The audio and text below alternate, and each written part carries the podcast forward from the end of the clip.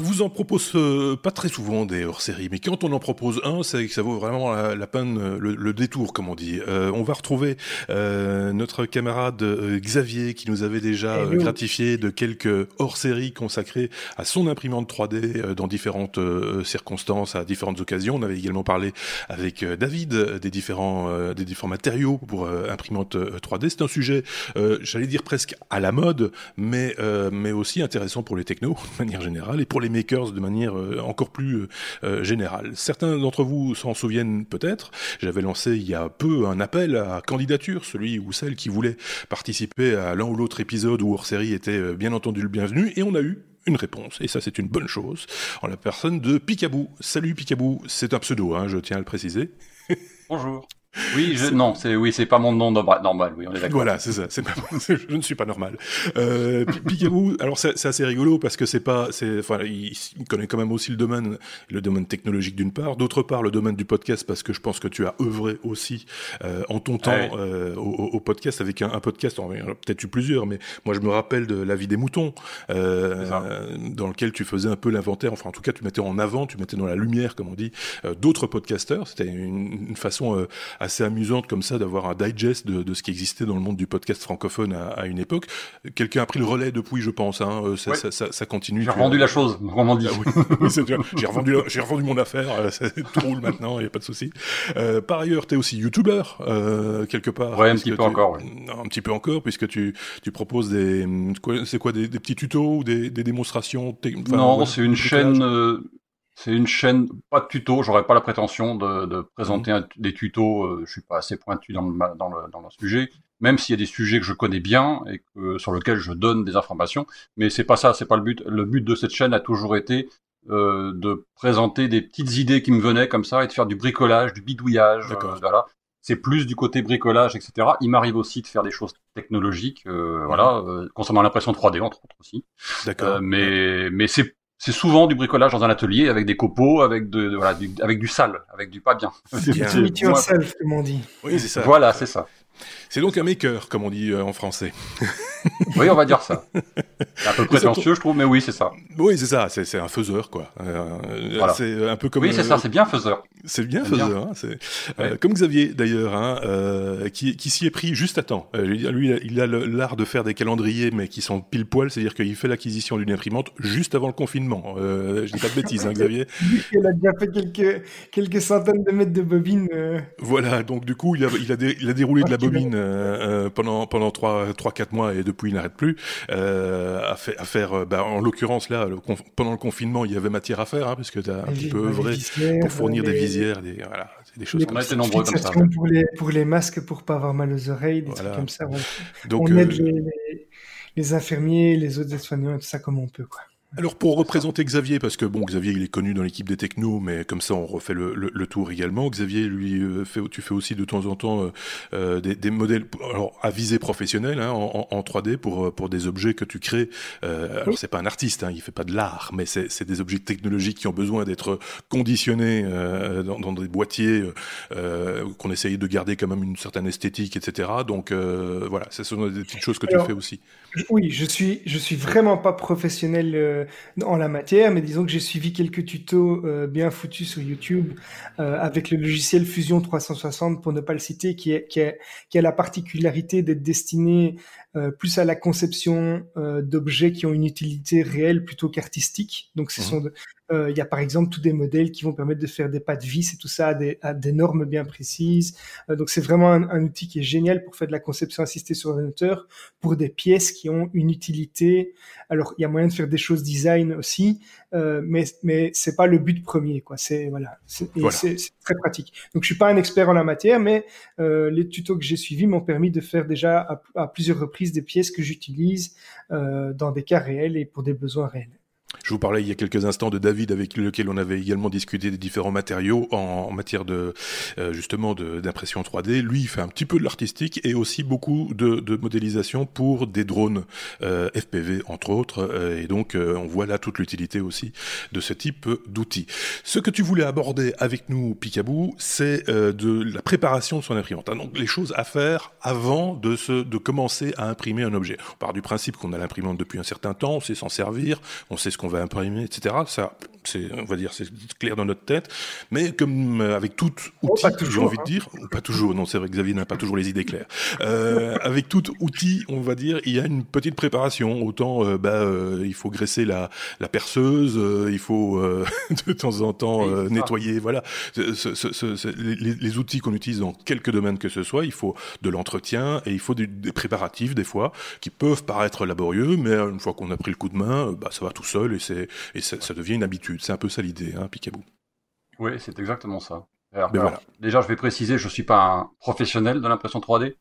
Je suis un faiseur, comme tu disais tout à l'heure. Voilà. Euh, un amateur qui, est, qui est devenu un amateur averti au fil des années, euh, en ayant eu euh, quelques imprimantes 3D entre les mains et en découvrant par moi-même euh, les inconvénients et les avantages et ce qu'il fallait pour éviter les inconvénients. Voilà, en gros, pour simplifier. Euh, donc l'idée, c'est que euh, encore dernièrement, euh, j'ai eu l'occasion, enfin l'occasion, j'ai dû me, me, me concentrer et, et m'améliorer encore sur ce que je savais pour justement que ces impressions deviennent encore meilleures que ce que j'avais avant, mmh. parce qu'il y avait d'autres matériels à brancher derrière l'imprimante et que je ne pouvais pas faire autrement. Et voilà, c'est ça le, le but, et ça m'a permis de déterminer plein d'étapes que je peux vous, que je vais vous expliquer, eh ben, euh, et qui sont et qui sont destinés. Alors, euh, si vous achetez une imprimante 3D euh, euh, à, à, on va dire haut de gamme, on va dire, c'est-à-dire les MakerBot des, des, des Prusa, par exemple, ou ce genre de choses qui sont des imprimantes 3D de haut de gamme, voilà, oui, euh, euh, qui sont des imprimantes 3D euh, haut de gamme. Quand je dis haut de gamme, c'est-à-dire pas forcément à un prix très élevé, mais par exemple des choses qui sont chez Prusa euh, très testées avant l'envoi à l'utilisateur. Donc si vous la gardez en l'état, vos impressions seront parfaites euh, sans changer l'imprimante, sans la modifier. Mmh. Et dans mon cas, par exemple, où j'ai acheté une imprimante euh, euh chinoise, pour pas la nommer, euh, euh, j'ai dû faire des adaptations pour qu'elle devienne une imprimante suffisamment précise pour avoir des impressions correctes, et même un peu plus que correctes. Voilà, c'est ça le but de, ce, de cette chose-là. Donc si vous avez ce genre d'imprimante... de manière régulière, quoi. Donc, à, à chaque... Et de, de, manière régulière, oui, oui, et stable, et qu'on n'ait pas à remettre le couvert à chaque fois au niveau de, de réglage, en train de se poser la question à chaque fois, c'est qu'est-ce que j'ai mal fait, qu'est-ce que... Voilà, c'est ça l'intérêt. Sans rentrer dans le détail, parce que ça, ça demanderait une, un épisode complet aussi, du paramétrage du slicer, c'est-à-dire de la partie préparation du fichier. On est, en, dans autre chose, on est là juste dans la préparation de l'imprimante elle-même, euh, et de ce que vous allez mettre dedans, c'est-à-dire le filament. C'est ça. L'aspect, euh, l'aspect mécanique, quoi, quelque part de. Oui, c'est un peu ça. C'est un peu voilà, ça, quoi. Ça. Euh, moins l'aspect informatique que l'aspect mécanique, on va dire. Euh, ça commence par, ça, ça, ça, commence par quoi euh, le, le premier, La première chose à faire dans, dans, la, dans la liste, dans ta checklist. Alors dans la checklist. Dans la checklist. Déjà, on parle d'imprimante FDM, pour préciser. Euh, on parle pas d'imprimante résine, qui sont aussi très à la mode en ce moment et qui ont un autre mode de fonctionnement. Donc là, pour du FDM, donc du filament, du, du, de l'imprimante à dépôt de filament fondu, euh, la première chose à faire, c'est quand vous achetez du filament qui vous, que vous avez choisi, c'est de déterminer systématiquement le euh, diamètre de votre filament avec précision. Ça, c'est important parce que vous allez avoir besoin pour intégrer les paramètres dans votre euh, slicer. D'accord. Euh, ça, Xavier nous avait montré euh, les différents paramètres à rentrer. On parlait de température, euh, etc., etc. Et, et, donc, à un moment donné, il y a dans les différents paramètres à, à introduire, bah, forcément, il faut, il va falloir dire à la machine, voilà, mon filament, il a tel diamètre. Et comme j'imagine qu'il n'est pas totalement euh, égal sur toute sa longueur, euh, il y, a, il, y a, une petite technique qui permet d'avoir la bonne valeur, on va dire? Alors, je pense qu'il y a plein de techniques, mais moi, j'en ai une. Après, okay. euh, est-ce que c'est la technique ultime? Je ne pense pas, mais voilà, c'est la mienne. Euh, chaque filament, normalement, quand vous, les filaments actuels sont environ d'un diamètre de 1 à 75 mm. Euh, mm -hmm. C'est en gros ce qu'on ce qu'on nous vend. Mais quand on regarde avec précision la moyenne de, de, de diamètre d'un filament sur une certaine longueur, euh, moi je le fais en général sur 20 cm, euh, on s'aperçoit que vous avez des filaments qui peuvent être plutôt à 1,72 ou à 1,77 ou 1,75 comme c'est comme c'est vendu. Voilà, c'est ça le c'est ça l'idée. Or, okay. ce diamètre a une importance pour euh, permettre à votre imprimante d'avoir un débit euh, correct par rapport à l'impression que vous voulez avoir. Plus elle, le débit sera précis par rapport à votre imprimante, plus elle pourra vous fournir le filament qu'il faut au moment où il le faut, et donc imprimer quelque chose qui soit le plus propre possible. C'est ça l'idée. Okay. Euh, pour ça, moi, je fais un truc tout bête, qui est, je me suis imprimé un tout petit support qui fait à peu près 20 cm de long, avec deux petites vis au bout. Je coupe un petit bout de filament. À chaque fois, je reçois une bobine, mmh. quel que soit le filament, hein, quel que soit le type de filament, en 1,75 théorique de diamètre. Je le mets dedans et je prends un petit micromètre. Alors, mmh. pas tellement à pied à coulisses parce que je me suis aperçu que les pieds à coulisses avaient une précision hum, relativement faible sur ce mmh. genre de choses. Il a une, ont une précision de 0,3 mm en général, ce que vous achetez euh, chez les vendeurs en ligne. Euh, moi, le, le, le, micromètre a une précision de 0,001 mm. D'accord. Ouais. Une, une, énorme différence en termes de précision ouais. sur une moyenne. Euh, ça, ça, a un, un, intérêt. Ce qui fait que, en général, je prends sur cette longueur de, 23, de, de 20 cm euh, trois mesures verticales et trois mesures horizontales. Okay. Je sais pas si vous, voilà, je me fais combien comprendre. Oui. Et, et, ça fait, ces six mesures permettent de déterminer un diamètre moyen de votre filament. Voilà. Ok. Ça, et vous rentrez ça dans votre slicer par la suite. Donc Xavier, euh, il est toujours là. Ah non, je pense qu'il est déjà parti courir s'acheter un micromètre. non, mais c'est intéressant parce qu'effectivement, selon la qualité du filament qu'on qu achète, donc évidemment, plus on achète un, un filament bon marché et plus euh, euh, ce sera les démarches qu'on va, va nous présenter ici sont importantes. En fait, si on achète du, final, du filament de, de qualité, on va avoir une précision qui est en général de 2 centièmes de millimètre, si je me trompe pas. Euh, ça, mais ça veut dire que ça peut faire une variation de, de, de 4 centièmes de millimètre. Et donc, euh, je vois tout l'intérêt. J'avoue que je n'y avais pas trop fait attention. Je faisais attention à, à acquérir du filament de qualité avec une, une, une certaine précision. Mais euh, voilà, l'explication ici va m'intéresser. Voilà, Alors, ça c'est déjà... Ouais. Vas-y. Juste la seule petite, le seul petit inconvénient de cette technique, et je n'en connais pas d'autres pour parer à cet inconvénient, c'est quand vous avez du filament flexible. Mmh. Parce qu'évidemment, le filament flexible, euh, bah, quand vous le mesurez, il s'écrase. Ouais. Et donc, la mesure de ce filament est très compliquée. Voilà. Ouais, donc ouais. là, c'est plutôt du, ça va être des essais plutôt qu'il va falloir faire pour arriver à, à un résultat équivalent. Voilà. Est-ce que sur une bobine, j'ai peur de dire une bêtise, mais est-ce que sur une bobine, on n'a pas le risque d'avoir des différences et des variations plus importantes en fin de bobine qu'en début de bobine ou inversement? Après les tests que j'ai faits, non. D'accord. C'est-à-dire qu'en général, le, alors si ça varie de, de un dixième de, d'un centième de millimètre ou d'un dixième de millimètre sur la fin de la bobine par rapport au début, c'est à peu près le maximum. Euh, mais il m'est arrivé effectivement de mesurer, pour justement la question que tu poses, euh, de mesurer entre le début et la fin euh, pour mmh. voir la différence. Euh, là, effectivement, on peut avoir des, des, des petites différences, mais c'est vraiment très minime, quoi. C'est, vraiment. Euh, okay. Par contre, entre bobines, on a des, ah oui. des possibilités de différence sur un, un même type de bobine, enfin sur une même marque de bobine, sur des bobines différentes. Parce que je pense que les, les, les, on les achète pas par 50 forcément. On en achète une en mois, au mois de mars, une au mois de février, une, oui. voilà. Et donc les deux tirages de filaments, on va dire, n'ont peut-être pas oui. été les mêmes. Oui, voilà, c'est ça. C'est euh, voilà. pas sur les mêmes machines peut-être, ou les mêmes bains, ou les. Voilà, c'est ça. Etc., etc. Ok, voilà pour ce premier petit chapitre. il y en a plein d'autres, je me souviens. on n'a pas fini, on n'est pas sorti. Euh, parce qu'il y a plein de choses auxquelles il faut penser, mais là, c'était, il fallait rentrer dans le détail peut-être. Euh, vérifier les buses. Moi, je me rappelle, on a parlé buses avec, euh, avec Xavier, c'est important aussi, évidemment. Voilà, c'est ça. Alors, ben, évidemment, la première chose à faire, c'est que vérifier que votre buse, elle est propre, qu'elle n'est pas bouchée et qu'elle est en bon état évidemment, puisque euh, une buse ça s'use, surtout les buses en laiton, euh, qui ont une, qui est un, un, un, métal, on va dire pas mou, mais enfin relativement fragile, on va dire, par rapport à de l'acier, euh, mmh. par rapport à des buses en, en, en rubis par exemple, euh, qui ouais. commencent à sortir, qui sont plus chères, mais qui sont aussi beaucoup plus résistantes dans le temps. Euh, donc il faut vérifier qu'elles soient en bon état. Euh, il faut aussi prendre l'habitude avec cette buse et avec le corps de chauffe d'apprendre à euh, bien retirer le filament une fois que vous avez fini l'impression. Première chose, on n'éteint pas son imprimante. Euh, alors, vous savez peut-être que euh, en, vous avez la buse qui chauffe avec le mmh. corps de chauffe autour de la buse, et au-dessus vous avez un petit radiateur. Si vous avez déjà vu une imprimante 3D avec euh, ce, cet élément-là, ce petit radiateur est refroidi en permanence par un petit ventilateur. Voilà, pour éviter que la chaleur de la buse remonte dans son radiateur et ne fasse fondre le filament à cet endroit-là. De... Oui, c'est ça. En amont voilà, en amont, ouais. euh, le filament doit fondre dans la buse et sortir directement. Euh, mmh. il ne doit pas remonter et être fondu dans, dans la remontée. Mmh. S'il fond à cet endroit-là, ça veut dire que vous allez boucher la buse, mmh. euh, puisque forcément, ça va créer un bouchon de filament plastique, ouais. Voilà. Et l'intérêt de ne pas éteindre tout de suite son imprimante quand on a fini l'impression, c'est d'éviter justement que la chaleur de la buse, qui elle n'est pas encore froide, ne remonte dans le radiateur parce que votre ventilateur aurait été éteint. D'accord. Vous éteignez votre imprimante, donc vous éteignez le ventilateur. Donc la chaleur remonte dans le, dans, dans le radiateur. D'accord. Il faut pas le faire.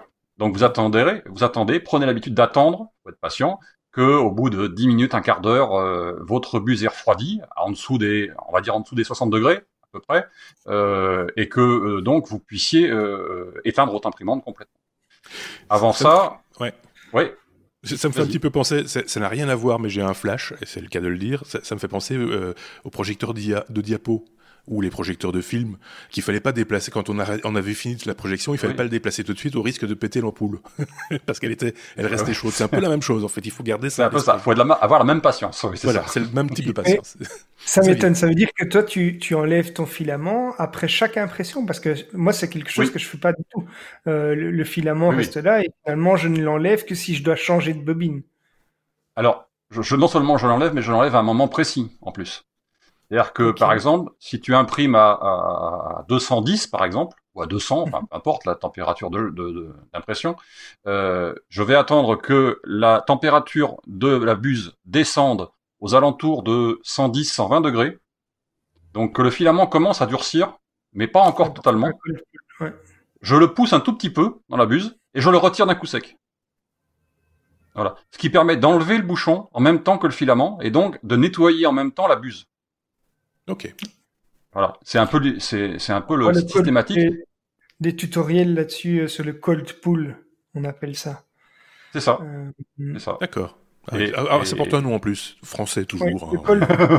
je savais pas que c'était utile de le faire à chaque fois, surtout si on changeait pas de bobine, quoi. Donc, euh, et, et Alors, moi, je le avec la Prusa, c'est utile aussi ou pas Oui, mais... alors après, bon, ça dépend un petit peu à quel, à quel rythme tu utilises ton imprimante aussi. J'imagine voilà, que si tu l'as remise ça. pendant un certain temps, il vaut peut-être mieux retirer le filament à ce moment-là. Xavier, lui, il imprime en 20, 24 heures sur 24. Hein. Chez lui, plus personne ne dort. c'est, Donc, euh, non, mais tu imprimes beaucoup quand même. Il faut, faut, faut, faut, faut le dire. Et peut-être que ça justifie le fait que tu, tu ne retires pas systématiquement le filament. On ne juge pas. non, mais après, euh, oui, chacun, chacun, son... chacun, chacun, fait ce qu'il veut avec sa buse. On est tous d'accord là-dessus. euh... Alors, la suite, euh, vérifier, voire changer l'extrudeur. Alors, c'est intéressant, l'extrudeur, il faudrait que tu nous expliques de quoi il s'agit. Enfin, tu expliques à tout le monde de quoi il s'agit. Le fonctionnement d'une imprimante, c'est que on a une buse, on disait il y a un instant, qui est le, la petite pointe en partie basse de l'imprimante, qui est directement, par lequel sort directement le filament, qui mmh. va être imprimé couche par couche. Au-dessus de ça, on a le radiateur, ce que j'expliquais tout à l'heure, qui refroidit une partie de la, qui dissipe une partie de la chaleur de la buse pour au moment où rentre, euh, à l'endroit où rentre le filament. Entre ça et l'extrudeur, ce qu'on appelle l'extrudeur, alors soit vous avez un extrudeur directement sur cet élément-là, donc euh, mmh. l'élément euh, euh, bus plus euh, bus plus radiateur, vous avez un extrudeur qui est au-dessus, ce qu'on appelle un direct drive. D'accord. Voilà on en reparlera tout à l'heure, je pense. Euh, et ensuite, ou alors vous avez une autre solution, d'autres imprimantes qui sont faites avec un système qui est un tuyau, voilà, Mhm. mm -hmm. qui s'en va vers un extrudeur déporté. Alors l'extrudeur, euh, euh, c'est ce qui va pousser le filament vers la buse. Voilà. Okay. Donc en fait, c'est un système d'engrenage euh, avec un moteur dessous. En général, ce sont des NEMA 17 ou ce genre de choses euh, qui vont des moteurs pas à pas, qui vont euh, entraîner des engrenages dans lesquels est pris le filament. Et ce filament est poussé vers la buse sous pression, la buse chauffe et le filament est donc euh, expurgé, enfin expurgé, je sais pas si on dit ça comme ça, mais est donc purgé de la buse pour être pour en créer un filament qui va s'imprimer sur le plateau. Voilà, c'est ça l'idée. Et ce, cet élément-là, l'extrudeur, c'est ce qui fait toute la une grande partie de la précision de votre imprimante parce que c'est lui qui détermine le débit de filament. Oui, c'est ça. Oui. Voilà. Donc c'est ça, c'est ça le, le, le c'est ce point-là particulier de, de, de, de, la machine fait que, euh, par exemple, sur les imprimantes chinoises, vous avez souvent un extrudeur qui se constitue d'une un, petite plaque en aluminium, un petit peu formée, enfin voilà, avec des formes assez spécifiques, mmh. avec un, un avec un, un, seul engrenage et euh, un élément à côté qui est une petite roue. Et donc, votre filament passe entre la petite roue et l'engrenage. D'accord. Voilà. Oui. Et c'est en prise directe sur le moteur. Oui. Cet élément, ce sont des, des, des, extrudeurs qui marchent plutôt bien, on va dire, mais pas plus que ça, et qui n'ont pas une précision énorme. C'est mmh. un peu l'inconvénient de la chose. Euh, tout simplement parce que euh, forcément, le, le, le, taux de rotation de, du moteur n'est pas démultiplié. Contrairement mmh. à ce que euh, moi j'ai changé même en, c'est pas il y a 30 ans, hein, c'était il y a 6 ou 7 mois, donc il y a très, il y a, par rapport au nombre d'imprimantes que j'ai eu depuis et au nombre d'impressions que j'ai fait, c'est très récent. Euh, il y a des vous avez maintenant des extrudeurs qui ont des systèmes avec un gros engrenage pris sur le moteur qui démultiplient la, la vitesse, si vous voulez, pour avoir une, une, une précision largement supérieure. Alors, de l'ordre de 1 à 100 en termes de, ah de, précision. C'est-à-dire que le, cet engrenage, euh, quand vous faites le calcul ensuite du, du, nombre de pas par millimètre que, vous, que va vous dérouler le moteur, vous, vous passez de 40 à 400 par exemple. Ah, c'est du, du, 10 à, à, 100, mais ça peut être beaucoup plus encore. C'est là qu'on euh, voit où on va gagner en précision. Oui, on gagne en précision. Voilà, pour le même moteur au final. Euh, donc c'est ça le, c'est ça qu'il faut bien regarder pour euh, euh, pour être sûr que votre, imprime, votre impression. C'est pas une obligation, mais encore une fois, euh, vous allez gagner en, en, précision. Là, au niveau de l'extrudeur, c'est qu'il va vous faire gagner en précision de l'extrusion, ce qui fera que votre filament ne, sera, ne sautera pas, par exemple, quand mmh. vous allez avoir une, une, impression mal réglée. Eh bien, le filament, ça évitera qu'il fasse tac, tac, tac, tac, tac, parce qu'il n'est pas entraîné par l'extrudeur, qui est pas de très bonne qualité ou qui défile pas à la bonne vitesse. C'est ça.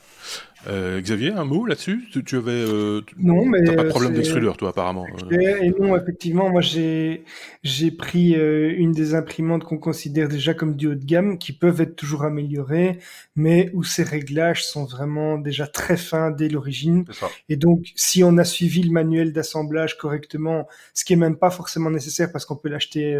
moi, j'ai pris le kit, mais on peut l'acheter déjà assemblé et testé. Euh, en principe, euh, voilà. Et, même si on, ne fait pas tout bien, en fait, mon imprimante, elle fait déjà des tests avant l'impression et elle fait toute une batterie de tests et elle va vous dire, voilà, il y a, un souci avec telle partie de, l'imprimante. Donc c'est un confort et je n'ai pas eu euh, à faire face à ce genre de soucis pour le moment. Oui, c'est ça, en fonction, parce que ce qu'on paye aussi quand on achète l'imprimante, c'est toute cette faculté à s'auto-tester, à s'auto-réguler, etc. Ce qui n'est pas nécessairement avec euh, le, cas avec un premier prix ou un second prix en, la matière. C'est ce que, un petit peu ce que tu nous expliquais en, préambule euh, là tantôt, c'est que voilà, bah, tout a un prix, euh, en l'occurrence. Exactement. Tu, tu, tu, nous avais laissé un lien avec, alors ça coûte pas très cher en plus, hein. Enfin, Je, je, suis assez surpris. Un, un, extrudeur ou une extrudeuse, on dit en français, aux alentours de, de 45 euros, euh, on, a déjà un modèle qui fonctionne, euh, qui fonctionne correctement. Euh, voilà, donc pourquoi s'en priver? J'ai presque envie de dire. c'est exactement ça. D'autant plus que si vous achetez une imprimante premier prix ou on va dire second prix, enfin voilà, c'est quelque chose qui est intéressant à avoir. pour alors évidemment ça a la contrainte qu'il faut mettre les mains dans le cambouis, c'est-à-dire qu'il va vous falloir démonter l'ancien, remonter le nouveau, et qu'il va vous falloir faire des réglages sur votre imprimante pour qu'elle prenne en, elle prenne en compte ce fameux extrudeur qui a une précision largement supérieure à l'ancien. Voilà, c'est juste ça. Ouais, ouais, Mais il y, a plein de tutos, vous allez en trouver partout, euh, des tutos pour expliquer comment régler la chose, etc. Il n'y a pas de souci. Xavier, un truc à rajouter là-dessus ou pas du tout? Non, voilà, tout ça c'est très très clair pour euh, euh, tout, le monde.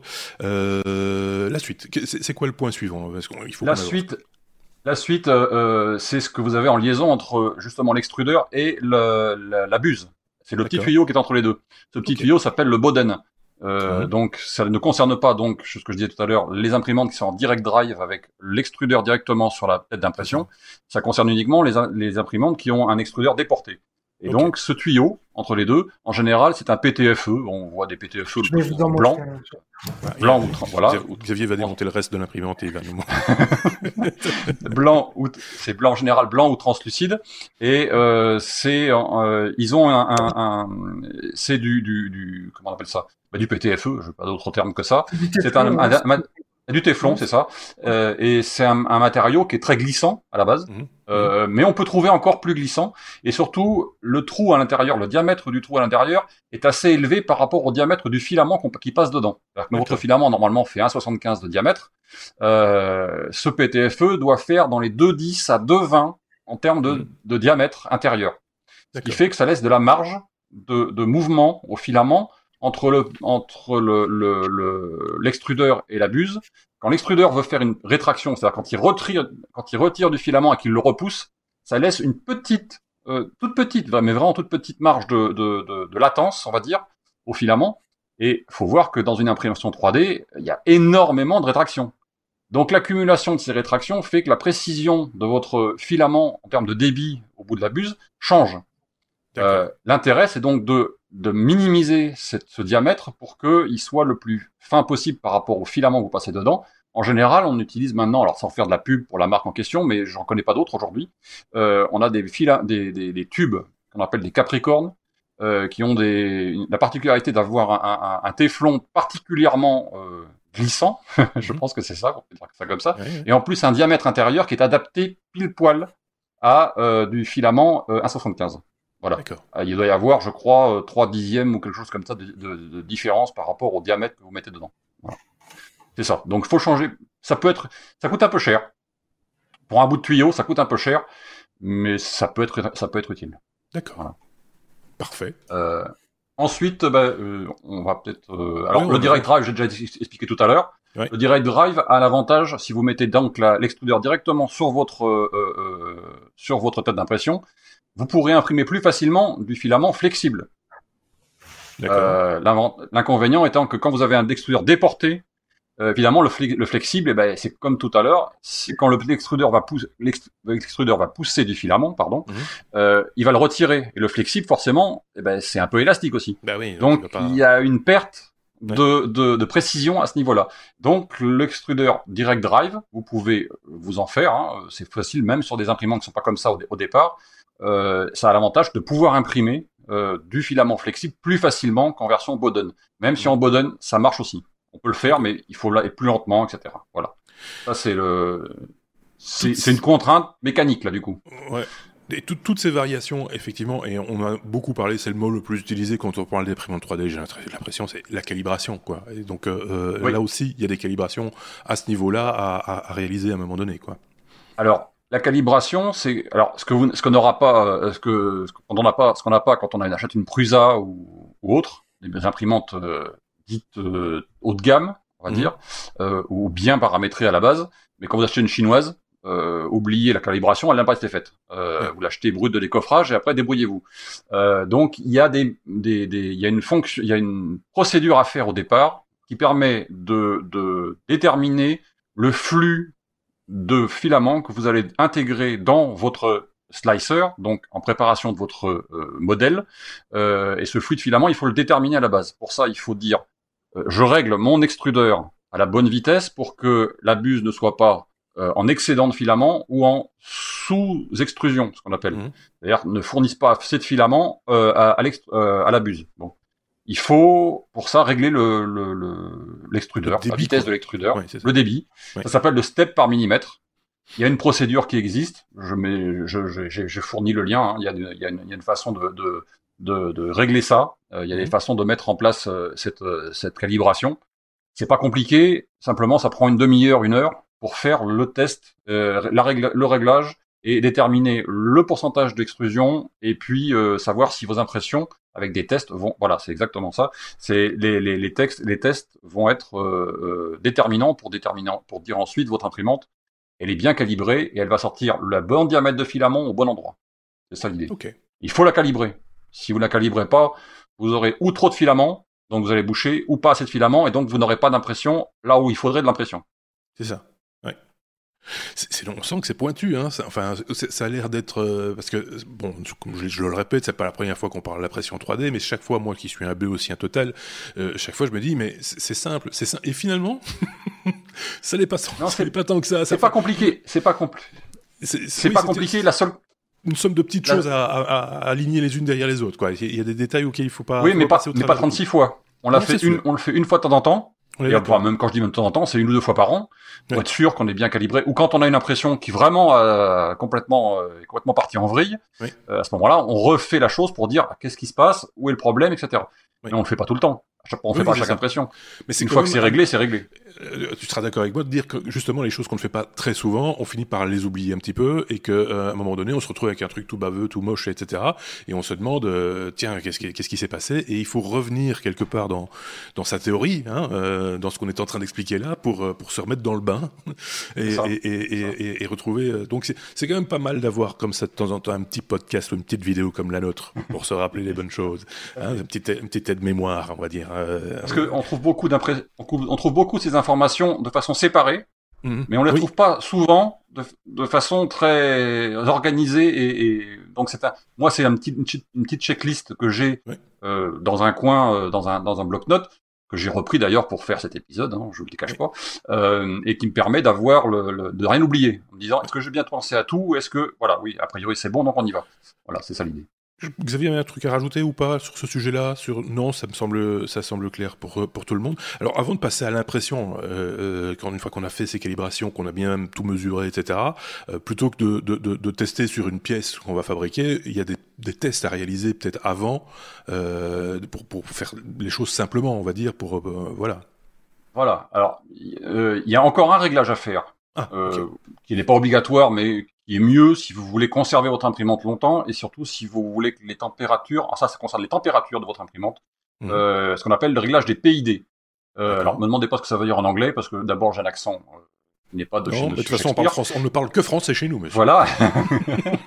mais en gros, le PID va permettre de, c'est en, gros pour simplifier la régularité de la température au fur, euh, pendant l'impression que ce soit la température du bed, donc le plateau sur lequel vous imprimez, si vous avez un plateau chauffant, que ou que ce soit la température de la buse, qui elle fait fondre le, filament. Plus vous avez une régularité dans la température, plus votre filament va couler de façon régulière, évidemment. C'est ça. Donc ça, ça se règle. Voilà, je peux en dire plus parce qu'il y a des, là aussi j'ai mis un lien, euh, donc ça vous permettra de régler votre, de façon euh, simple et efficace votre température de PID. D'accord. On appelle. Euh, Ensuite, euh, Xavier, Xavier tu as débranché ton micro, donc euh, on voit tes lèvres bouger, mais ah. et on a encore du mal à lire sur les lèvres. Hein, c'est quand même. L'idée, c'est proportionnel intégral dérivé, et en gros, c'est l'algorithme qui va permettre au système de calculer la température euh, idéal et de la maintenir de manière idéale. C'est-à-dire que quand il va chauffer, mais ben, il va faire en sorte de, de chauffer progressivement. Et dès qu'il sent qu'il va atteindre après un certain temps la température qu'on souhaitait atteindre, mais ben, il va se couper, mais au bon moment. Et inversement, il va il va couper jusqu'à ce qu'il voit qu'il commence à chuter trop en température, du coup il va remonter. Donc c'est l'algorithme en gros qui va maintenir cette température idéale euh, et qu'il faut calibrer puisque le, le système va chauffer à, à, certaines, à une certaine vitesse euh, en fonction de différents facteurs. Par exemple, quand on va remplacer, euh, quand, quand on va mettre, euh, on peut mettre parfois des, des, espèces de, on appelle ça des, des chaussettes en, en, en anglais, c'est des chaussettes en, en caoutchouc qu'on met sur la, la le, le le, en coton le, le hot end, euh, qui vont maintenir la température de manière beaucoup plus stable. Mais si on met ça, on va devoir recalibrer son PID aussi, puisque on a on a modifié quelque part les facteurs euh, de chauffe, etc. Donc c'est ça. On va, l'encadrer avec quelque chose qui a une certaine inertie thermique, hein, pour, pour, pour, pour éviter qu'il y ait de, trop brusques euh, variations de, de température d'une part. Empêcher la dissipation de chaleur, etc. Et donc effectivement, comme tu le dis, du coup, ça change les paramètres euh, de, de, de, de, PID, hein, et donc il faut les, il faut, faut recalibrer de ce côté-là aussi. Donc tout ça, c'est voilà, on, on sent qu'on est euh, vraiment au, au, poil de, je oui. vais pas dire de quoi, mais on est au poil. On est, on est au poil. Très important. Le PID, c'est vraiment très important parce qu'en fait, si, si la température n'est pas stable, ça veut dire que le filament va fondre plus ou moins vite, et donc on va avoir une qualité d'impression qui est, qui est vraiment inférieure. Donc cette partie-là, même si c'est du, du réglage fin, elle est vraiment primordiale. Quand on a, juste une question, euh, quand on, parce que vous avez tous les deux l'expérience manifestement ce genre de choses, quand on a ce type de problème quand on, et qu'on a imprimé une pièce, ça, ça se remarque comment ce problème-là sur une pièce? On voit des petites vagues, euh, c'est pas lisse, c'est pas plat, c'est pas, il y a, y a, quelque chose de, on peut le, le constater de visu? Oui, on va le constater de visu parce que euh, on va déjà avoir, si ça ne fond pas de façon régulière, on aura des couches qui seront pas régulières. Okay il faudra s'approcher, euh, mais au toucher déjà, on va le, on va le sentir. Euh, il y a potentiellement des choses qui vont apparaître comme euh, du, des fils d'ange, ce qu'on appelle des fils d'ange, ça s'appelle autrement en anglais, mais euh, quand la tête se déplace, en gros, euh, la, la, température ayant, étant trop chaude, par exemple, eh ben, elle va tirer un fil, c'est-à-dire le, le, reste du filament, et puis il n'aura pas le temps d'avoir été rétracté ou d'avoir arrêté de fondre. Et donc à ce moment-là, ben, ça fait un, un fil d'ange. Voilà, c'est ce genre de, de, petites choses qui se remarquent et qui font que euh, on voit que la température, eh ben, elle n'est pas, réglée, elle est pas réglée suffisamment stable pour maintenir toujours la même qualité euh, de sortie de filament euh, nécessaire. Je sais pas pourquoi ça m'a donné faim, j'ai pensé à la fondue, moi, tout d'un coup, mais bon. euh... je sais pas, pas. Euh, donc, on parlait des tests. Euh, quel, quel, quel, quel, test pour, pour, pour Alors, pour voir si, si tout fonctionne correctement, j'aurais envie de dire. Déjà, il y a un petit test qui va se faire au moment de la calibration que j'expliquais tout à l'heure, euh, c'est-à-dire imprimer tout bêtement un, un petit euh, un petit cube. Euh, mhm. Alors vous pouvez le fabriquer vous-même euh, en 3D, peu importe, mais vous en trouverez aussi, euh, je pense très facilement sur sur des sites de téléchargement de, de, de STL. moi, je m'en suis fabriqué un tout bête, qui est un petit cube avec des coins arrondis. Il a, l'avantage justement que il permet avec les coins arrondis d'éviter l'arrêt dans le coin de l'imprimante et donc quand euh, ça s'arrête, ça redémarre, même si c'est très rapide, hein, on ne le voit pas, mais euh, ça s'arrête, ça redémarre, et donc euh, ça fait une, épaisseur de filament un petit peu différente entre l'angle et le, voyez, et le, reste de la ligne qui fait le côté. moi, je me suis fait un cube qui a des, des, angles arrondis, de façon à avoir quelque chose de régulier, et ce, cet élément-là permet de mesurer donc l'épaisseur de filament qui sort réellement de votre buse. Ça, c'est pour la calibration que j'expliquais tout à l'heure. Et après, vous avez des tests que vous pouvez faire avec de, des, des, des, modèles que vous allez trouver euh, sur Thingiverse ou autres, euh, des sites de, de distribution de, de, STL, qui vous permettent de tester toutes les particularités qu'on a dans l'impression 3D. C'est-à-dire que ce soit des ponts, par exemple, donc un, un, passage de filament dans le vide, par exemple, mhm. où il faut que le refroidissement soit suffisamment euh, puissant pour refroidir un, filament qui lui-même est, est, est, sorti lentement, mais assez chaud, etc. Donc, pour avoir un filament qui va rester dans le vide, sur une longueur suffisamment grande, ou par exemple des, des, filaments imprimés en biais ou avec des angles ou avec euh, des, des, petites choses très très fines ou voilà ce genre de choses que vous allez trouver très facilement sur euh, sur Thingiverse. Mhm. En, particulier, on a des choses comme un, un, un, Benchy par exemple, qui est le le test que tout le monde euh, que tout le monde fait, c'est-à-dire un tout petit bateau euh, qui a plein de particularités et qui fait qu'avec ce test-là, on arrive à savoir si vous allez avoir des filaments qui traînent là où il faut pas ou si l'impression est bonne au niveau de la coque ou au niveau du pont ou au niveau voilà c'est un objet de référence et on peut, on peut c'est un objet de référence qui fait que euh, que tout le monde teste euh, à droite à gauche voilà. Euh, et après vous avez des sites aussi qui vous permettent de de, de, de faire des tests d'optimisation pour voir si vous pouvez vous avez votre imprimante bien réglée en vous donnant en plus des conseils derrière en fonction des résultats. Voilà. C'est ça. Alors j'en ai mis j'en ai mis un qui propose je crois 7 ou 8 tests gratuits Bon, après, ils ont des choses payantes à côté, hein, mais ça, c'est à, vous de voir. Mais déjà, avec les 7 ou 8 tests gratuits, vous pouvez déjà commencer à regarder si votre imprimante, dans quel état elle est. Est-ce qu'elle imprime réellement bien ou pas bien? Voilà. Mhm. Ça peut être, ça, ça peut être une bonne idée pour commencer. Bah oui, c'est ça, parce que c'est déjà pour se rassurer, parce que je pense, effectivement, je l'avais déjà dit, je pense, euh, dans un autre hors-série consacré à impression 3D, c'est que c'est quand même quelque chose de, enfin, il y a de la mécanique, il y a de l'électronique, il y a de l'informatique.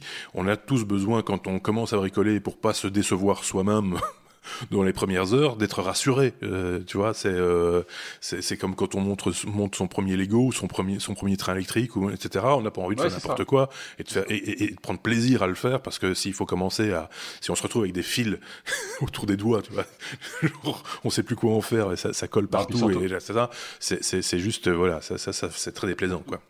Surtout quand on commence, on n'a pas forcément l'habitude de ce qui est bien ou pas bien en mmh. termes de résultats. Et donc, c'est pas forcément évident de se faire une idée, savoir si euh, la machine est bien ou pas, euh, bien ou pas euh, au niveau du réglage. Oui, oui. Donc, c'est bien d'avoir des références et une petit, un petit test de base. Quoi. Pour la, pour la suite, on va peut-être accélérer un tout petit peu. Euh, des, des, choses à ne pas oublier euh, quand on démarre une nouvelle impression. Par exemple, chauffer, chauffer le lit, c'est toujours bien. Chauffer le... lit quelques minutes avant. pas tout de suite. Enfin, c'est-à-dire qu'on commence pas à imprimer deux minutes, à, deux minutes après qu'il ait, il ait été amené à 60 degrés. On, imprime 10, minutes ou un quart d'heure après. Euh, parce que je le sens que Seb va se mettre à l'impression 3D. Oui, je, lis, on a des chroniqueurs qui vont se mettre à... Mais ça, ça explique maintenant pourquoi il y a des rendez-vous manqués chez, euh, chez, chez Xavier, quand il, il dans, dans l'escalier, chérie, je chauffe le lit, et que euh, la, rencontre ne se fait pas. Euh, voilà, c'est... Je rappelle que madame a été testée positive et lui pas. euh... donc, donc, euh, donc voilà. Part, oui, voilà, c'est important de... Ouais. Ensuite, pour faire, pour faire simple, mettre à niveau le lit, ne pas oublier de mettre bien à niveau votre lit par rapport à votre buse d'impression. Ça se fait soit avec une feuille de papier qu'on glisse dessous. Bon, vous avez des tests partout sur Internet, sur YouTube, etc. Vous en trouverez à la façon de le faire. Mais on glisse une feuille de papier entre la tête d'impression, entre la buse d'impression et le lit pour être sûr que l'épaisseur partout où passe la tête d'impression soit toujours la même. Ça, il, faut, il faut le régler. Sinon, une fois que vous avez fait ça, vous avez aussi le moyen d'avoir des palpeurs qui vont faire ça automatiquement à chaque début d'impression. Ça, c'est ce que tu avais montré, Xavier, il me semble. Tout à fait. En fait, la Prusa fait ça automatiquement, c'est-à-dire qu'avant chaque impression, elle, elle va faire. Alors, avant, c'était 3 fois 3 points à différents endroits, hein, donc euh, du, du, du lit d'impression qu'elle va mesurer. Maintenant, il y a moyen de le faire passer à 7 fois 7 points euh, donc euh, aussi pour augmenter encore la précision. Et c'est très important pour que la première couche d'impression soit euh, parfaite à tous les endroits du, du lit, puisque c'est très difficile d'avoir un lit qui est parfaitement à plat, mais on parle vraiment d'une précision millimètre, enfin c'est au dixième de millimètre, hein, mmh, donc même au centième de millimètre, je pense. Donc on est on est vraiment à un très haut niveau de précision, et la, la Prusa fait ça systématiquement avant chaque impression. Ok. Très bien. Ensuite, on nettoie, on nettoie le lit, enfin le, bed, ce qu'on appelle le bed. Hein, euh, mhm. Donc le dégraisser surtout principalement. Euh, pour éviter que effectivement bah, la graisse ne fasse qu'à un moment donné bah, ça se décolle complètement avec, la pièce glisse quoi et surtout quand on imprime avec du chaud sur quelque chose du, chaud à 200 degrés sur quelque chose qui est plus froid donc à 60 degrés avec en plus de la ventilation qui va arriver derrière forcément il y, y a un effet de dilatation et de rétract ou de rétractation qui va faire que le plastique peut se relever particulier dans les coins, ce qu'on appelle le warping. Euh, les, les, impressions se relèvent parce qu'elles se décollent de là où il y a le moins d'adhérence, si je peux dire, de surface d'adhérence. En plus, il y a une petite tension mécanique, sans doute, euh, dans, dans, les coins, il y a des petites tensions mécaniques qui se, qui se créent en, en refroidissant ouais, simplement. Euh, ouais, ça. Et la préparation, la préparation du lit dépend aussi très fort du matériau du filament qu'on utilise. Euh, donc, si on prend du PLA, par exemple, c'est un des filaments qui est le plus, le plus utilisé et le plus facile à imprimer, euh, euh parce qu'il suffit de nettoyer un petit peu, euh, même avec du nettoyant pour vitre, par exemple, ça dégraisse suffisamment et ça va tenir. Mhm. Par contre, si on va imprimer, par exemple, de l'ABS, euh, là, c'est très sensible, euh, notamment au courant, au courant d'air, etc. Donc là, une, une, une, une, caisse de confinement est utile, mais sinon, on peut aussi mettre euh, bêtement de la colle. En gros, on prend un, un, tube de colle print, de colle print, on va, on va parcourir dessus et ça va aider à l'accroche, euh, notamment. Mais donc, il y a, y a toutes des techniques. Ou, alors, euh, ben, ou j'ai la preuve encore ici. Euh, j'ai euh, mon petit mon petit bidon d'acétone. Ah, il ne se sépare pas de son petit bidon. Hein. Je, je, passe je passe euh, quand j'ai soif, je passe un petit peu d'acétone sur les sur le lit de mon impression pour que ça. Qui n'explique pas sa couleur de peau, mais ça c'est un autre détail. euh... à un moment donné, moi, je pars en vrille. C'est comme ça, je suis désolé. Il euh, n'y a, pas de, a pas de souci. Euh, donc, on a dit dégraisser, euh, préparer la surface du Préparer la surface du lit. Alors là, bah, il faudra que vous ayez soit une surface qui est la surface vendue à votre imprimante, ça sera peut-être du verre ou ça sera peut-être de, je sais pas. Enfin, il y a plein, il y a plein de versions de, de, support. Hein. Mhm. je sais que moi, par exemple, j'ai une surface qui est en polypropylène, par exemple. Il y a l'avantage que euh, elle accroche à peu près tout. Voilà, donc c'est très simple. Euh, par contre, vous en avez d'autres, hein, des, des supports de des surfaces. Vous pouvez même mettre du scotch, de, du scotch, euh, du blue tape, ce qu'on appelle, euh, donc qui est un, un, scotch 3M entre autres euh, et autres, qui accroche très bien. Vous mettez, vous collez ça sur votre bed et puis euh, vous imprimez ça. vous avez des, des, maintenant des surfaces qui sont flexibles maintenant, qui permettent de décoller très facilement. Voilà, ben voilà. vous, avez, vous avez des surfaces qui se, qui elles-mêmes se décrochent du lit pour décoller ensuite, simplement en pliant un tout petit peu la surface, pour décoller votre pièce ensuite derrière. Voilà. C'est plus facile à euh, démouler. mais... ouais, c'est ça. C'est plus facile à démouler, c'est ça. C'est à peu près ça. Mais ça n'empêche pas que ces surfaces-là, il y a de temps en temps des certains types de filaments, euh, comme le TPU, comme euh, des filaments PETG ou des choses comme ça, qui ont plus de mal à adhérer que sur un, qu'un PLA classique, beaucoup plus simple que, que, que, le reste à imprimer. Quoi. Voilà. Donc il faut bien préparer son lit et bien faire le choix de ce que vous allez mettre sur votre lit. Moi, je me rappelle au, début des imprimantes 3D, j'avais eu l'occasion pour un autre podcast, mais c'était il y a presque dix ans maintenant, euh, de tester une imprimante, on va dire d'entrée de gamme, qui était vendue en quasiment en grande surface, si je ne dis pas de bêtises. Et effectivement, c'était très difficile et c'était très démotivant aussi d'arriver à imprimer quelque chose parce que c'était le, démarrage était, était, était très important. Si ça partait mal, c'était foutu. il fallait recommencer. Et voilà. Quand ça partait bien. Voilà. On, peut, avoir des filaments qui se décollent, qui se prennent dans la buse, qui entraînent le reste, et quand vous êtes, quand vous revenez le lendemain, matin, eh ben, euh, vous avez fait un joli tas de filaments. Voilà. Faut pas, faut, pas, faut, pas, se barrer trop vite à partir du moment où ça a démarré. oui, c'est ça. Faut garder un ça peut se décoller un peu après aussi. C'est ça le problème. Mais oui, c'est ça. C'est pour ça que voilà, il faut se méfier. Xavier ne, reste à côté de son lit. Euh. tant, qu'on est dans la qualité du filament, je vais me permettre euh, de, changer un petit peu le, programme. On a aussi une chose qui est importante, c'est de, euh, de garder son filament au sec. Euh, l'humidité, l'humidité du filament euh, est quelque chose qui va nuire à la, à la qualité d'impression. On peut voir par exemple apparaître ce qu'on appelle des blobs, c'est-à-dire des, des petites boules euh, qui, qui, apparaissent en surface de l'impression. Et ça, il y, a, y a des techniques qui sont euh, tout simplement d'utiliser des boîtes avec euh, des, des, sachets euh, pour, pour sécher, assécher l'air, mais on peut aussi tout simplement les mettre dans le four à une température qui dépend du filament, mais qui est en général une soixantaine de degrés pendant quelques heures pour assécher complètement le filament. Et il y a des outils qui sont euh, vendus ou qu'on peut faire soi-même pour ça. Alors moi j'en ai j'en ai un ici. Euh, Celui-ci c'est un modèle de Eason. Je veux pas faire de pub, mais bon voilà c'est tout à fait classique. Donc c'est un boîtier dans lequel on va mettre euh, le, le, la bobine de filament et qui va en fait au fond euh, contenir un, un petit euh, un petit radiateur, en gros, hein, une plaque chauffante, euh, avec un emplacement pour mettre euh, un petit sachet de, de silica euh, pour mmh. assécher pendant que ça chauffe, et ça va maintenir la température de manière constante dans un, dans un environnement confiné pour enlever l'humidité. Et ça, ça permet de maintenir son filament en, en qualité optimale pour l'impression parce que inévitablement, si vous ne le stockez pas euh, soit euh, en sous vide d'air. Il y a, y, a, y a, des techniques. Hein, on prend on prend un, un, un, emballage, par exemple à surgelé ou quoi qu'on peut qu'on mmh. peut euh, euh vider. Euh, ben, ça permet d'éviter l'humidité. Mais si on n'a pas ça chez soi, eh bien de temps en temps, avoir l'impression, faire chauffer son filament pendant quelques temps pour l'assécher complètement. Euh, Il ne faut pas laisser tourner ça en permanence, en, en fait, parce que ça consomme. Non, ce qui est important, c'est de le stocker tant que possible. Euh, euh, euh, pas à l'air libre, mais donc dans un, un, environnement clos et avec des, des sachets pour éviter l'humidité. Mais si ça n'a pas été fait, comme c'est le cas chez moi, je n'ai pas, je n'ai pas encore fait l'acquisition de tous ces sachets. Ben, quand j'ai des impressions qui sont importantes, euh, ma bobine, eh bien, pendant quelques heures avant l'impression, je la fais, je la fais sécher dans cet outil-là. Ok, parfait. Notre solution, notre solution étant de, si vous avez un caisson, quand vous imprimez de la BS par exemple, vous avez un caisson autour de votre imprimante. Ce mhm. caisson, il est souvent à température, il monte souvent à température euh, relativement élevée puisque l'imprimante chauffe l'air à l'intérieur du caisson. L'autre solution est d'arriver à trouver le moyen de mettre vos bobines dans le caisson quand vous imprimez.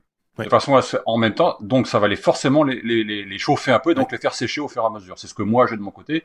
Moi j'ai quatre bobines de temps en temps à imprimer en même temps et euh, vous n'avez pas le même matériel que, que, qui vous a été montré là euh, avec quatre bobines. Donc il n'y a pas moyen de faire autrement. Et donc tu as un caisson plus plus plus plus plus haut. Oui, c'est ça. Euh, ça. Double double hauteur quoi pour pouvoir intégrer les bobines. Avec les avec quatre bobines au-dessus de l'imprimante et euh, en fait les bobines sont dans le caisson et quand le caisson quand l'imprimante chauffe pendant plusieurs heures, et eh ben forcément le caisson monte en température.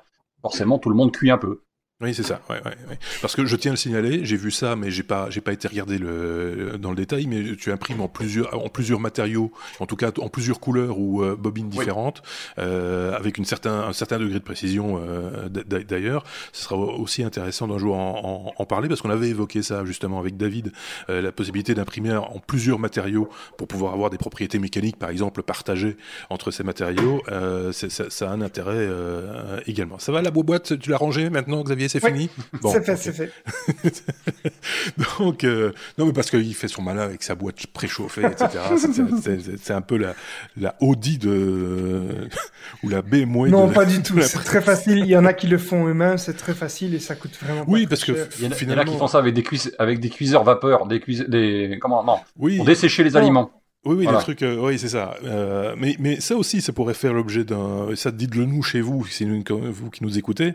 N'hésitez pas à laisser en commentaire si vous voulez des hacks entre guillemets lié à l'impression 3D. Je crois que Xavier a quelques plans aussi pour fabriquer justement son son armoire euh, avec euh, en, hackant des meubles d'un certain d'un fameux fabricant de meubles euh, suédois. Euh, il y a moyen de, de, se fabriquer son son caisson également avec ces outils-là, mais on y reviendra une, une, autre une autre fois parce qu'on est déjà un petit peu long, donc on va tout doucement passer à la conclusion si tu si tu veux bien Piquebou. Ouais, je, juste les, deux trois derniers points qui, restent. Donc, bah, vous préparez votre votre fichier d'impression. Bah, vous allez le préparer avec tout ce qu'on vient de dire avant, en particulier les, le diamètre de votre filament, le pourcentage d'extrusion et et le Z offset, alors ce qu'on appelle la, c'est la hauteur de bus par rapport au lit, que vous pourrez corriger probablement dans votre slicer si jamais vous n'avez pas réussi à le mettre parfaitement pile poil avec la feuille de papier. Euh, donc vous pouvez le corriger en général, il y a du moins 0,01 à, mettre, etc. Donc vous pouvez le corriger là-dedans. Vous préparez votre G-code, ça, ça vous permet d'imprimer correctement par rapport à ce que vous avez déjà déterminé euh, auparavant. ensuite, vous faites des petits tests vous avez des tests de température euh, à faire en fonction des hauteurs en, en général. Vous en trouverez sur internet euh, des, des sur Thingiverse ou Cult ou ce genre de choses, euh, des tests de tour de température qui vous permettent en fonction de la hauteur de déterminer. Ah, vous avez 140 en bas, enfin 140 ça non, 180, 190, 200, 210, 201, et vous allez choisir sur cette tour de température la température qui correspond le mieux à votre filament. Voilà. Ok. Pour la qualité, tout simplement. Et puis, euh, évidemment, avant d'imprimer, euh, vérifiez bien le diamètre de la buse que vous utilisez par rapport à l'impression. Voilà, exactement, c'était ça. En plus, celle-ci fait en plus les ponts. Euh, donc, pour, ceux qui nous écoutent, Xavier nous montre un objet qu'il a d'ailleurs imprimé lui-même, hein, je pense. on voit pas, voit pas beaucoup de défauts, que ce soit en haut ou en bas. voilà. On voit pas beaucoup de défauts, non, effectivement. C'est un petit peu flou, du coup, Xavier. Il y a, un peu de fil d'ange en haut, mais c'est tout. oui, c'est juste. On le voit, on voit le fil d'ange. Voilà. Voilà. Euh, et puis dernière chose, eh ben, euh, vérifiez bien le diamètre de la buse que vous utilisez par rapport à l'impression que vous allez faire. Je m'explique. Euh, si vous faites une impression d'un objet qui a une paroi qui est inférieure au diamètre de la buse que vous, que mhm. vous faites, vous aurez des problèmes, forcément puisque à un moment donné, soit c'est le slicer qui va vous dire si c'est un bon slicer que euh, ça n'imprime pas. Donc quand vous allez faire la prévisualisation, il va vous dire ah bah non ce mur-là, euh, moi je le connais pas. Et au revoir monsieur. soit c'est carrément votre imprimante qui n'imprimera pas du tout. Alors là, euh, voilà. Donc il faut que si vous imprimez un mur en, en 0,2 mm, en 0,2 mm, que vous n'ayez pas une buse en 0,4. Ça va poser problème. Il faudra changer votre buse avant d'imprimer. Bien sûr. Voilà, donc il faut adapter la buse. Oui, donc ça, ça fait partie, comme je le disais en préambule, quelque part, de, bah, de justement de faire les bons réglages sur son sur son outil, hein, euh, comme comme sur une perceuse, une scie ou ce que ou que sais-je. Euh, Xavier, avais-tu quelque chose à, à rajouter ou euh, un commentaire? Non, je pense qu'il a été il a été très complet notre nouvel ami ici. donc voilà, on, on, répondra on répondra aux questions aux remarques parce que il y a quand même beaucoup d'informations qui, qui ont été données ici. Donc, euh, on va veiller à mettre quelques liens euh, utiles, euh, si possible, en dessous de la vidéo. Et comme d'habitude, on répondra aux commentaires quand on peut. Hein. Avec plaisir. Eh bien, c'était un vrai plaisir, Picabou, d'avoir conversé avec toi autour de ce sujet. J'espère que, voilà, bah écoute, donc l'exemple, je tiens à le préciser et à le rappeler, c'est un auditeur qui est devenu chroniqueur. Donc ça arrive, ce sont des choses qui arrivent chez les technos et, et donc les, les, portes sont, sont ouvertes pas toutes, mais, beaucoup d'entre elles, et donc vous vous entrez en contact avec nous si vous voulez faire le même parcours que Picaboo. Vous êtes évidemment, bien sûr, les bienvenus. Je pense qu'on se reverra. Hein. Picaboo, il n'y a pas de, pas de raison, soit dans un épisode éventuellement. Tu t'intéresses aux technologies de manière euh, plus générale De manière générale, euh, mais c'est comme épisodique. C'est-à-dire que sur certaines technologies, j'ai je suis très ça, voilà.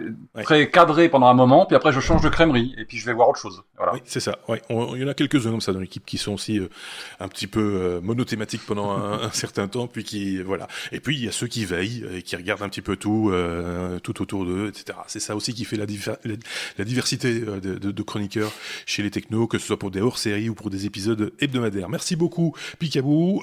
à très bientôt, bien entendu. Et puis on mettra toutes les références, comme l'a dit Xavier, que je remercie merci également. Salut Xavier. Et euh, on se dit évidemment à très bientôt. Salut.